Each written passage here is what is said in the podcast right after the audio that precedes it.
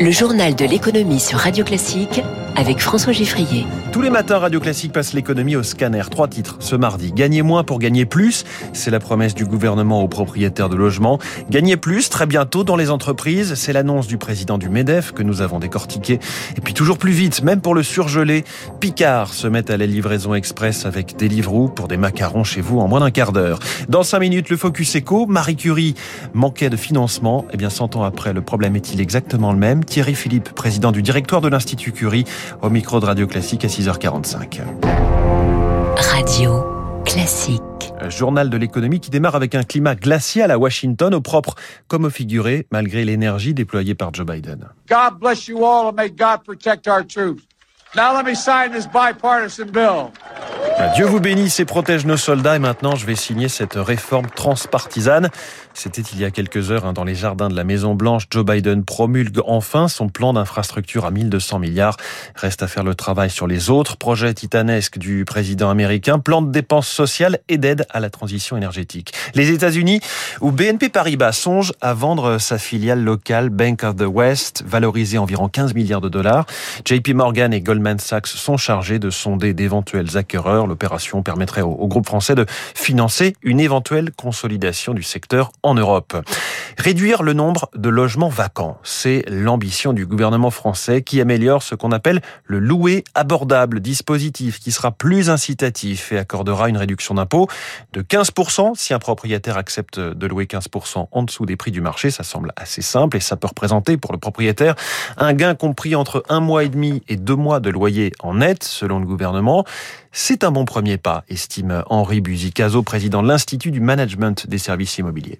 Le dispositif actuel qui date de 2017 est conçu sur une bonne logique, il faut le simplifier, faire en sorte qu'on puisse louer en confiant le logement à une agence immobilière agréée, tout simplement, qui serait agréée par l'État, avec une simple déclaration faite à l'agence pour l'habitat, avec euh, la disparition du zonage, il faut faire deux vitesses, euh, c'est-à-dire le social et le très social. Euh, incontestablement, ce sont les deux cibles pour lesquelles on manque de logements. On ajoute à ça des subventions dans les villes qui en auront les moyens, et le dispositif sera plus qu'utilisable, il sera séduisant pour les propriétaires bailleurs. Il est 6h41, la déclaration a fait pas mal de bruit hier. Beaucoup d'entreprises vont augmenter les salaires en 2022. C'est le président du MEDEF, Geoffroy Roux de Bézieux, qui le dit. Pas le choix, pénurie de main-d'œuvre, inflation et faibles augmentations en 2020 et 2021, explique-t-il. Alors Radio Classique a voulu aller plus loin et vérifier l'état des discussions ou des accords obtenus dans les entreprises. Vous avez enquêté, Émilie Vallès. Bonjour Émilie. Bonjour François, bonjour à tous. Alors, où en est-on? Vous avez un, chiffre global. En fait, la hausse des salaires devrait être en moyenne de 2,4% l'an prochain selon le cabinet de conseil People Base, après deux ans de quasi-gel. Mais impossible d'en faire une généralité, d'autant que la tendance, c'est que ces augmentations soient plutôt attribuées de manière individuelle en fonction du mérite du salarié, plutôt qu'au niveau collectif. Les syndicats comptent quand même obtenir le maximum lors des discussions annuelles qui définissent les hausses généralisées. Mais là encore, difficile d'y voir clair car les négociations débutent à peine dans les entreprises, reconnaît le MEDEF, et cela va durer jusqu'au printemps. Quelques exemples quand même. Chez BNP Paribas, la hausse collective sera de 0,6% et une enveloppe conséquente sera ajoutée pour les augmentations individuelles.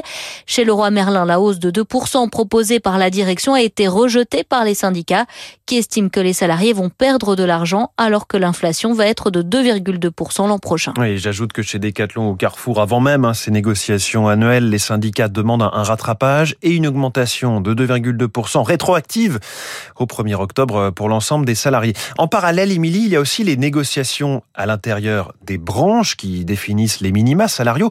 Les 15 branches qui emploient ceux qu'on appelle les travailleurs de la deuxième ligne euh, sont scrutées bien sûr de très près. Oui, et la branche la plus emblématique, c'est évidemment celle de l'hôtellerie-restauration, dont les négociations s'ouvrent jeudi.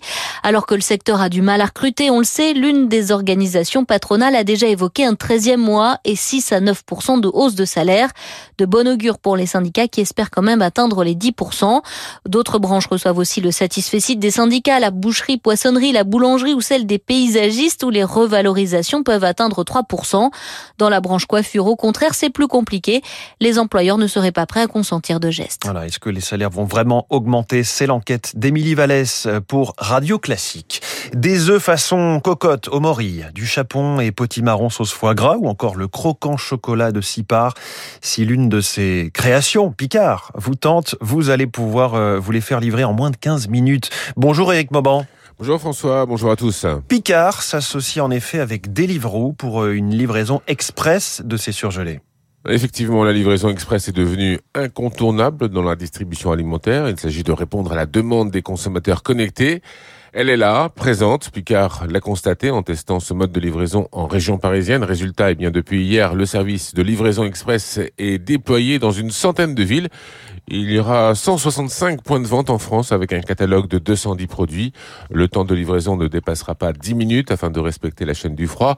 Chaque commande sera doublement emballée avec un sac isotherme Picard et la glacière estampillée Deliveroo. Euh, de la préparation de la commande à la gestion des périodes de forte activité, société tout a été étudié afin que les équipes puissent se coordonner. Deliveroo sera le transporteur exclusif de Picard et entend bien poursuivre son expansion sur ce marché. Merci Eric Mauban. 111 avions de plus commandés à Airbus au salon aéronautique de Dubaï. C'est le loueur américain Airlease qui s'équipe en A220, A350, mais aussi les A321 XLR, ces appareils monocouloirs, relativement petits, mais à très grand rayon d'action, segment très porteur en attendant les avions à hydrogène. Et justement, le service après vente du plan d'investissement France 2030 continue.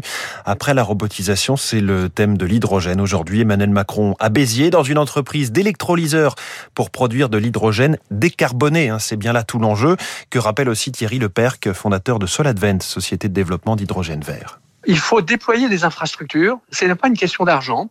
C'est juste une question de euh, donner les autorisations, d'encourager les acteurs de l'industrie, parce que la, la logique économique est là. Et il serait complètement erroné de dire que tout ça doit nécessiter des subventions, surtout si les volumes sont très importants. C'est une logique euh, économique qui ne fonctionnerait pas.